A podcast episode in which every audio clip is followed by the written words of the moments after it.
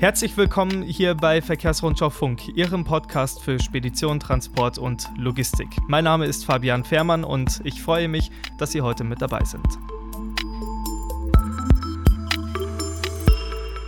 Ja, wir hatten es vergangenen Donnerstag ja schon angekündigt. Heute gibt es ausnahmsweise, ich sag mal, eine Sonderepisode unseres Podcasts. Wir wollen nämlich wegen der aktuellen Lage einen ja, stärkeren Augenmerk mal auf Omikron legen. Wenn man sich die Zahlen vom Robert Koch Institut so ansieht, ja, um es freundlich zu sagen, die Lage ist im Moment nicht sonderlich prickelnd. Pro Tag infizieren sich mittlerweile mehr als 150.000 Menschen in Deutschland mit dem Virus und die Spitze scheint dabei noch gar nicht erreicht zu sein. Jetzt deuten mehrere Statistiken und Informationen seitens der Wissenschaft ja darauf hin, dass es mittlerweile deutlich weniger schwere Verläufe gibt, sei es wegen der Variante oder Impfung oder wie auch immer. Allerdings, wer heute Corona bekommt, der ist trotzdem mindestens eine Woche raus aus dem Geschäft und erst dann darf man sich bei Symptomfreiheit zumindest wieder freitesten. Warum erzähle ich Ihnen das alles? Weil es in unserer Branche große Herausforderungen deshalb gibt. Omikron ist offensichtlich ja hoch ansteckend, was dazu führt, dass ganz schnell ein signifikanter Anteil der Mitarbeiterschaft krank werden kann.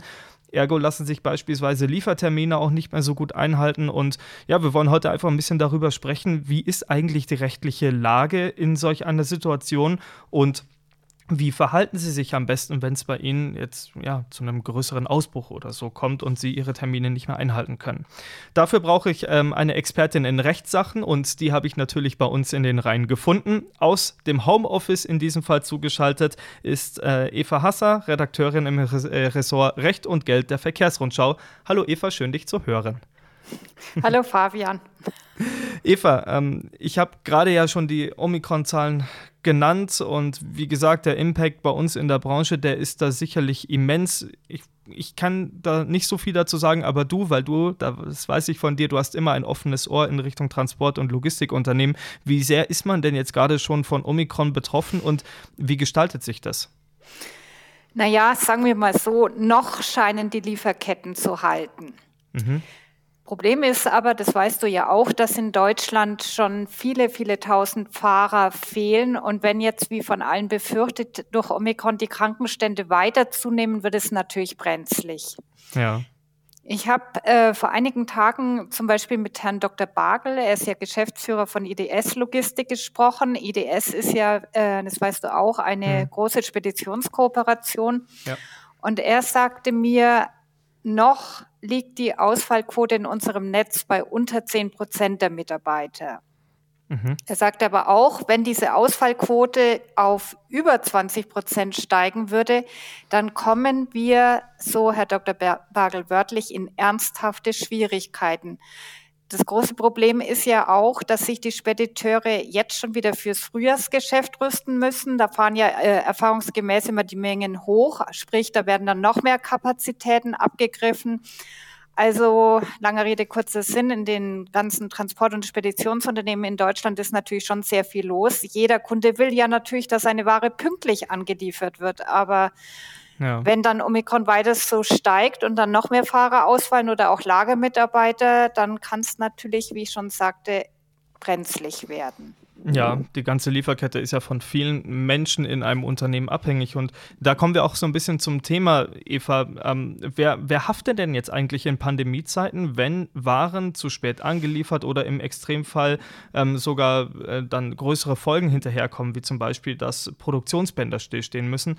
Ich weiß, du hast mit dem Rechtsexperten Professor Axel Salzmann gesprochen. Der ist ja der Leiter des Kompetenzzentrums für das Straßenverkehrsgewerbe und Logistik. Ähm, äh, R&V, Allgemeine Versicherung, Krawak Logistikversicherung. Was sagt er als Jurist denn genau dazu?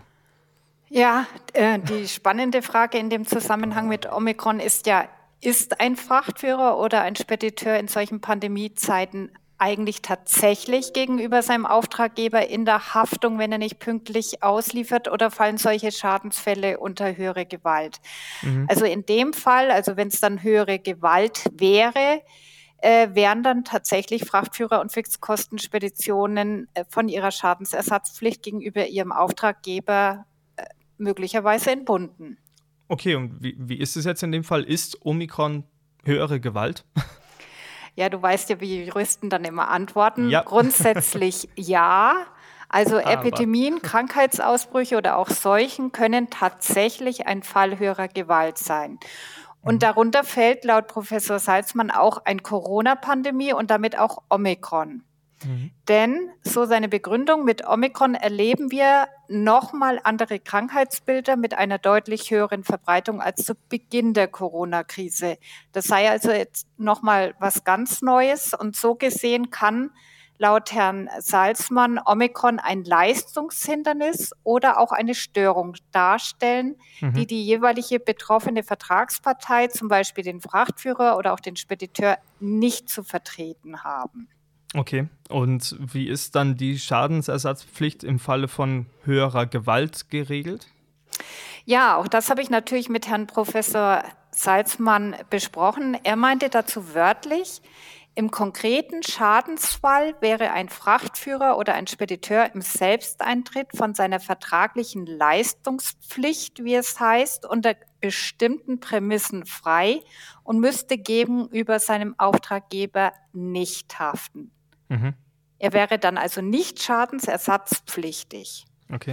Im Handelsgesetzbuch, in dem HGB, Paragraph 426 heißt es dazu, der Frachtführer ist von der Haftung befreit, soweit der Verlust, die Beschädigung oder die Überschreitung der Lieferfrist auf Umständen beruht, die der Frachtführer auch bei größter Sorgfalt nicht vermeiden und deren Folgen auch nicht abwenden konnte. Okay. Ja, ich muss trotzdem noch was ergänzen. ja, ist alles ein bisschen umfangreich, aber wir wollen ja da auch sehr konkret und äh, genau sein. Ähm, Herr äh, Salzmann hat das Ganze dann noch konkretisiert und zwar in den allgemeinen deutschen Spediteurbedingungen 2017, also diesen ADSP 2017, heißt es da gemäß Ziffer 12.1, befreien Leistungshindernisse, die nicht dem Risikobereich einer Vertragspartei zuzurechnen sind, die Vertragsparteien für die Dauer der Störung und den Umfang ihrer Leistung von den Leistungspflichten. Und als solche Leistungshindernisse gelten neben höherer Gewalt unter anderem eben auch unabwendbare Ereignisse wie etwa kriegerische Auseinandersetzungen, Unruhen oder eben auch Pandemien wie Omikron.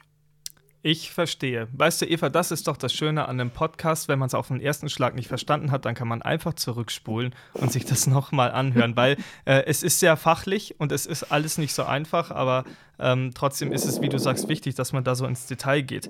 Jetzt gibt es ja heutzutage natürlich für viele Sachen eine Versicherung. Ähm, werden solche Schäden wie zum Beispiel durch Lieferzeitüberschreitungen entstehen können, äh, während Omikron natürlich zum Beispiel von der Verkehrshaftungsversicherung gedeckt? Ist das möglich? Ja, Soweit kein unabwendbares Ereignis, also ein Haftungstatbestand vorliegt, werden grundsätzlich Schäden von der Verkehrshaftungsversicherung gedeckt. Mhm. Und ähm, da zitiere ich auch wieder Herrn Professor Salzmann. Er sagt, ganz wichtig dabei ist, dass Frachtführer bzw. der Spediteur seinen Kommunikationspflichten nachkommt, also den Auftraggeber so schnell wie möglich über Beförderungshindernisse informieren und gegebenenfalls Weisung einholen von ihm. Mhm. Und zwar steht es auch wieder in den ADSP Paragraph 12.1 und äh, 12.1 und ADSP Paragraph 12 Punkt 2. Mhm. Da heißt es wörtlich, kann der Spediteur das Gut nicht oder nicht rechtzeitig übernehmen, so hat er dies dem Auftraggeber oder Verlader unverzüglich anzuzeigen und entsprechende Weisungen einzuholen.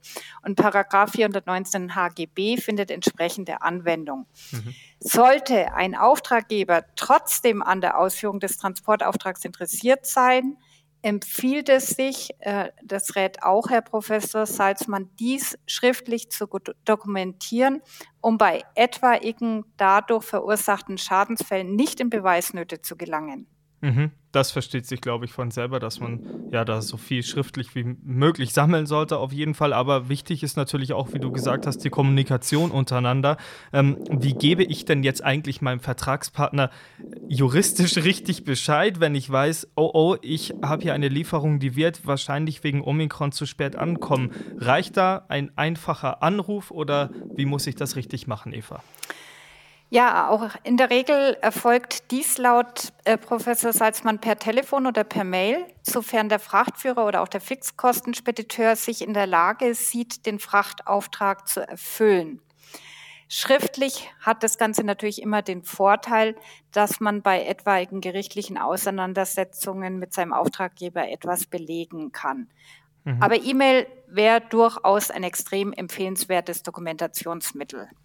Okay also ich persönlich kann mir auch vorstellen, dass es in, in, manchen Unternehmen, in denen Omikron zu vielen Ausfällen geführt hat, dass es da richtig durcheinander und turbulent zugeht, ja. Also ähm, ich meine, da, da passieren so viele Dinge auf einmal und das ist vieles ja, glaube ich, auch einfach eng getaktet.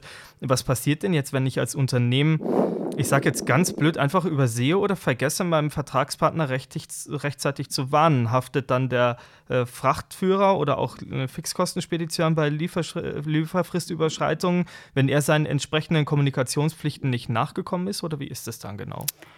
Ja, also den Fall, den du schilderst, ähm, ja, der ist tatsächlich offenbar nicht so gut. Also laut Professor Salzmann wäre das tatsächlich dann ein Haftungsfall, wenn nachweislich durch den unterlassenen Hinweis ein Verspätungsschaden von dem Frachtführer oder auch dem Fixkostenspediteur verursacht wurde.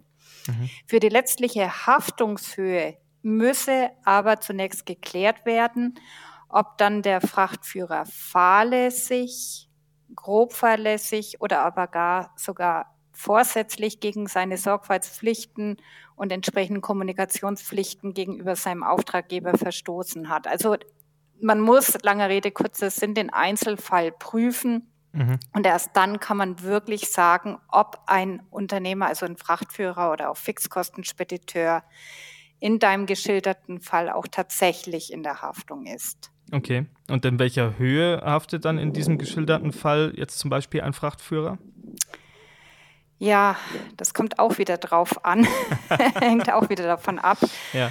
Ähm, also, es gibt natürlich auch verschiedene Paragraphen, äh, die mir Herr Salzmann genannt hat. Gemäß Paragraph 423 ist ein Frachtführer oder auch ein Fixkostenspediteur verpflichtet, das Frachtgut innerhalb der vereinbarten Frist auszuliefern. Darüber haben wir ja heute schon lang gesprochen. Mhm. Im Regelfall haftet er gemäß Paragraph 425 Absatz 1 HGB für den Schaden, der durch seine Überschreitung der Lieferfrist entsteht, bis zum dreifachen Betrag der Fracht gemäß Paragraph 400 31 Absatz 3 HGB.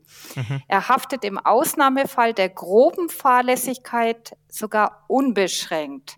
Und zwar dann, wenn der Schaden auf eine Handlung oder auch Unterlassung des Frachtführers zurückzuführen ist, die er grob fahrlässig oder gar vorsätzlich begangen hat.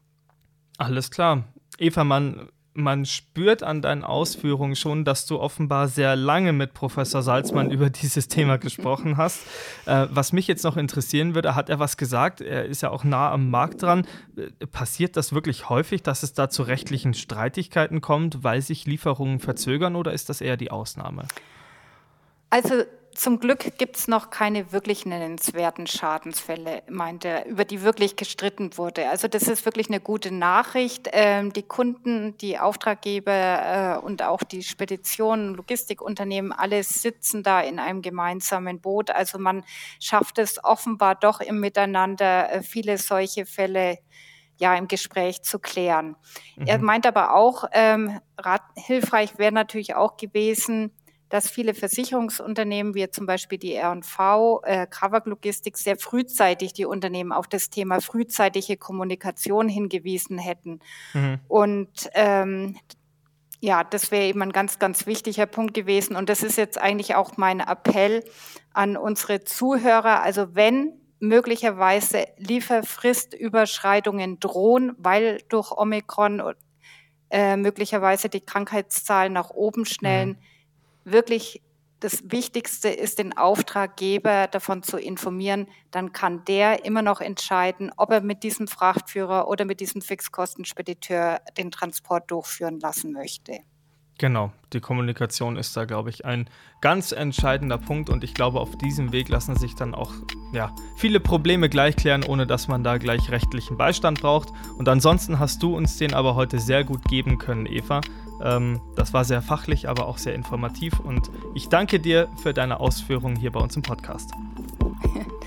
danke, tschüss. Und dann bleibt mir jetzt noch zu sagen, ähm, bald gibt es die nächste Folge von Verkehrsrundschau Funk und zwar schon übermorgen am Donnerstag. Da hören wir uns dann wieder. Ja, und dann bedanke ich mich bei Ihnen daheim fürs Zuhören. Ähm, ich wünsche Ihnen alles Gute, bleiben Sie gesund. Ich glaube, das ist das Wichtigste in diesen Tagen.